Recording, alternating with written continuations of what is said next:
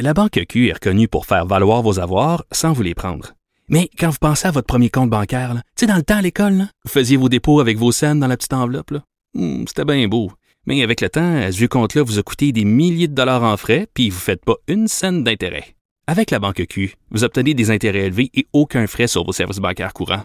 Autrement dit, ça fait pas mal plus de scènes dans votre enveloppe, ça. Banque Q. Faites valoir vos avoirs. Visitez banqueq.ca pour en savoir plus.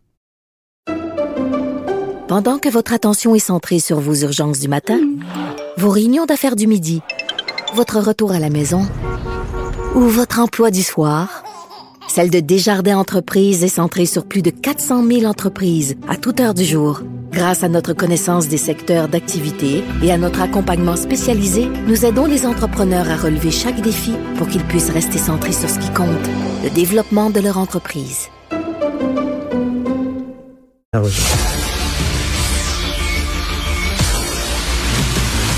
Jean-François Lisée. On va juste dire qu'on est d'accord. Thomas Mulcair. Je te donne 100 raison. La rencontre. C'est vraiment une gaffe majeure. Tu viens de changer de position. Ce qui est bon pour Pitou est bon pour Minou. La rencontre. Lisée. Mulcair. Alors, euh, Thomas, est-ce que ça va être bon, ça? Parce que tu as toute bonne chose, un malheur est bon. Est-ce que ça va être bon, ça, pour le pétrole canadien, cette, euh, cette guerre-là? Oui, ça reste enlever une épine du pied de M. Trudeau. Il y a, ça, ça, se dit drôlement, ça se dit Bay du Nord, mais ça s'écrit B-A-Y parce que c'est à Terre-Neuve-Labrador. Donc, ça a été un peu changé, le, le, le toponyme, mais il y a un énorme projet. On parle de 12 milliards de dollars. Ce sont des Norvégiens qui ont un projet. C'est devant le Conseil des ministres de M. Trudeau depuis des mois. Ils l'ont reporté une première fois. Ils viennent de le reporter une deuxième fois. Là, ils vont être obligés de décider. Mais tu peux juste imaginer, Richard, à quel point tu peux monter sur ton cheval blanc moi, j'aurais bien voulu rencontrer nos obligations au terme de l'accord de Paris. Oui, c'est vrai qu'on n'a rien fait depuis sept ans, mais avec Stephen Guilbeault, on était juste, juste, juste à la veille de commencer. Mais c'est pas de notre faute, c'est pour nos alliés. On va être obligé de remplacer le gaz et le pétrole russe pendant ce temps-là, en Alberta, c'est là où Charest va faire son annonce demain. Les, les gens dans les grandes compagnies pétrolières et gazières sont morts de rire. Il y a des projets, on en a parlé à une couple de hmm. reprises. Énergie Saguenay, là, garde ça à l'esprit. Il va avoir une forte pression pour rouvrir le dossier là-dessus, parce que ça, c'était du gaz pour l'Allemagne, et l'Allemagne dit qu'ils peuvent pas se passer du gaz russe. Mm. Dès que les Allemands et les Néerlandais ont dit qu'ils peuvent pas se passer du gaz russe, ça a été décodé au, Kremlin. Poutine a annoncé le lendemain que c'est lui qui allait les couper. Donc, c'est lui qui utilise ça comme arme, et donc, c'est voilà où on est, puis le Canada a effectivement une ressource énorme. On pourrait même pas remplacer les 7 des importations américaines. Le Canada a déjà plus de 50 des importations américaines viennent du Canada. Euh, Russie, seulement 7 de leurs importations. Puis même là, on va avoir du mal à le remplacer. Mais c'est ça le, jeu. Le, oil patch, comme on dit en anglais, n'a jamais été aussi heureux depuis des décennies. Mais Jean-François, est-ce que tu penses que Poutine peut vraiment se permettre de serrer les valves et de couper l'approvisionnement en pétrole euh, à l'Europe? Ben, c'est le même calcul qui fait que nous, on fait à qui ça va faire le plus mal. Hein? Exactement. Euh, c'est s'il si décidait de couper l'approvisionnement, ça veut dire que euh, donc 60% du gaz utilisé en Allemagne euh, ne serait plus disponible. Donc, ce serait une récession immédiate de l'Europe de l'Ouest. Ce serait une augmentation encore beaucoup plus forte du pétrole pour l'ensemble du monde.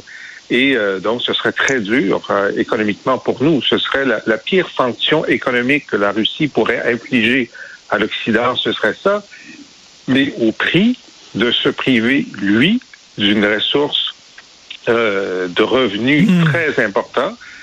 dès le premier jour, il n'y aurait plus de revenus. Parce que tu sais que les sanctions économiques sur les fameux transferts SWIFT entre les banques ont été écrits de façon à permettre de continuer les transactions d'achat de pétrole et de gaz russe par l'Europe. Euh, exactement pour ça, pour ne pas provoquer une récession. Alors, si, si Poutine se dit, qu'est-ce qui est pire? Tu disais tout à l'heure, est-ce qu'il va utiliser l'arme nucléaire? Ce serait quand même moins pire une récession qu'une bombe nucléaire. là où il en est rendu. Mais euh, c'est peu probable, c'est extrêmement peu probable. Mais effectivement, ça, l'augmentation du prix du pétrole rend rentable un certain nombre de projets, euh, donc euh, en Alberta, qui ne l'étaient pas lorsque le pétrole était moins cher, qui le redeviennent, et donc l'investissement en pétrole euh, dans les sables bitumineux est, de retour au grand plaisir de Jason Kenney et des coffres euh, l'Alberta. Ben oui, tout à fait. Euh, Thomas, Thomas, je parlais un peu plus tôt de cette nouvelle qui vient de tomber, la centrale de Tchernobyl totalement coupée du réseau électrique. Est-ce que ça t'inquiète, Thomas? Ben, hautement. Puis l'Agence internationale d'énergie atomique, c'est des vrais pros, ils sont neutres. Eux, ils sont là pour assurer la sécurité. Donc, il y a des dispositifs qui sont en place pour veiller, parce qu'il y a quand même de quoi qui reste à l'intérieur de, de, de, la centrale de Tchernobyl, qui pourrait être ce qu'on appelle un dirty bomb, hein, une bombe sale avec des, des résidus atomiques et, et, des isotopes qui restent là-dedans. Donc, il y a des dispositifs qui sont là pour veiller, pour travailler, pour pour très, très long terme. Et voilà que les Russes ont coupé l'électricité. Donc, il y a une, un réel risque et c'est sur la frontière russe. Euh, y a, et ça, ça va être au gré du vent s'il y a des choses qui commencent à s'échapper. Mais c'est une indication de plus du degré d'irresponsabilité de la part de Poutine et de ceux qui l'entourent. C'est très peu rassurant pour eux autres de dire, ah ben oui, mais en ancienne Yougoslavie, puis même en Rwanda, on a réussi avec le tribunal pénal international d'en mettre en prison. Oui, je veux bien, mais ça change rien pour la situation mmh. actuelle. Et Jean-François, qu'est-ce qui arrive avec les avions là, de la Pologne? Ça, c'est intéressant. Bon, alors c'est ça. Donc, euh, comme on le sait, les, les, pilotes ukrainiens sont formés à euh, piloter des avions russes hein, du temps qui était dans le pacte de, de, Varsovie. Ils ont besoin d'avions. Ils ont une partie de leur aviation, mais une partie a été détruite évidemment dans les premiers jours de la guerre. Qui a des, euh, des avions MiG? Ben, la Pologne. La Pologne en a qu'elle avait acheté à l'Allemagne de quand l'Allemagne de l'Est a été réunie avec l'Allemagne de l'Ouest. Les, les, Allemands ont, ont, vendu pour un dollar une vingtaine de MiG qu'ils avaient. Donc, la Pologne est le, le, seul membre de l'OTAN à, avoir un aussi grand nombre de MiG. Alors, ils sont prêts à les, euh, à les donner, c'est-à-dire l'Union européenne puis les Américains euh, promettent de leur euh, de les remplacer par des avions de l'Ouest équivalents. Alors la Pologne a finalement dit oui, mais comment est-ce que les avions vont se rendre en Ukraine? Alors la Pologne dit il n'est pas question qu'on envoie les avions de chez nous vers euh, l'aéroport de Kiev ou l'aéroport militaire ukrainien parce qu'on ne veut pas que Poutine pense qu'on est en train de l'attaquer. Hmm. Donc, on va les envoyer dans une base militaire euh, américaine en Allemagne.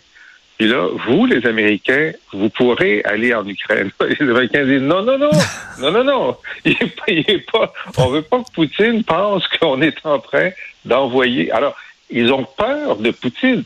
Tout ça, c'est la peur de Poutine. Alors, ils sont tous prêts à envoyer une vingtaine d'avions mais la, façon dont ça va arriver en Ukraine est maintenant l'enjeu. Mais Jean, Jean-François, je te pose une question. À quoi ça sert d'avoir des armées alors si euh, la dissuasion nucléaire fonctionne, si on a peur de déclarer des guerres à cause des armes nucléaires, ben ça sert à quoi d'avoir des armées puis de pas les envoyer?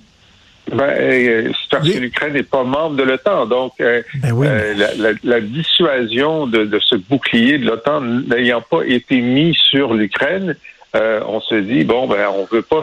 Euh, moi, je trouve que la situation est complètement absurde parce que euh, peu importe le chemin que prendra ces avions, Poutine est au courant. Ben oui. Alors, alors ben il est déjà au courant que on, on, on tous les jours des centaines et des centaines de, de, de, de, missiles anti-chars et anti-aériens de l'OTAN arrivent sur le territoire de l'Ukraine. Alors, s'il devait être choqué, il l'est déjà. Ben oui, exactement, Tom. Euh, on dit on veut pas intervenir parce que ben, on intervient. de toute façon, Poutine n'est pas fou. Il sait qu'on envoie des armes à l'Ukraine. C'est une façon d'intervenir militairement. Écoute, l'ancien chef de, l'OTAN, qui s'appelle le général Wesley Clark américain, est en train de capoter plutôt aujourd'hui, en train de dire si on avait ce bon plan, il dit puis c'était un bon plan, de prendre des avions polonais puis de les envoyer en Ukraine, pourquoi on est en train d'en parler aux nouvelles? S'il savait dire tabarnak, il l'aurait dit. Parce que le, le, le, gars, il, il, pète, il, est assez âgé, mais il est d'une lucidité étonnante. Il est, il est absolument brillant. Il fait de l'analyse pour CNN. C'est la même chose. L'actuel chef de l'OTAN, le, commandant suprême de l'OTAN, hier a dit aux Russes, attention là, nous on est en train, oui, effectivement, on envoie des armes, mais si par mésaventure vous décidez d'attaquer les fournitures, c'est-à-dire s'il y a quoi que ce soit qui tombe du côté de la frontière d'un pays de l'OTAN, ce qui est drôle, c'est qu'ils ont tous le système métrique et lui, il parlait en pouces, il dit one inch, exactement comme Biden. Donc, tout le monde répète la même ligne. Si vous touchez à un pouce de notre territoire, c'est la guerre. Donc, l'OTAN est en train de hausser son jeu aussi, mais c'est extrêmement dangereux, ce à quoi on joue en ce moment. Les Américains, pendant la nuit, ont installé ces fameuses missiles anti-missiles qu'on voit souvent en Israël, justement, contre les, les missiles qui sont envoyés à, à Gaza, par exemple. Et donc, eux, ils sont en train de dire, ah oui, tu veux jouer à ça, tu vas nous menacer avec tes armes nucléaires. Voici ce qu'on est en train de mettre le long de ta frontière pour s'assurer que ça ne puisse pas avoir lieu.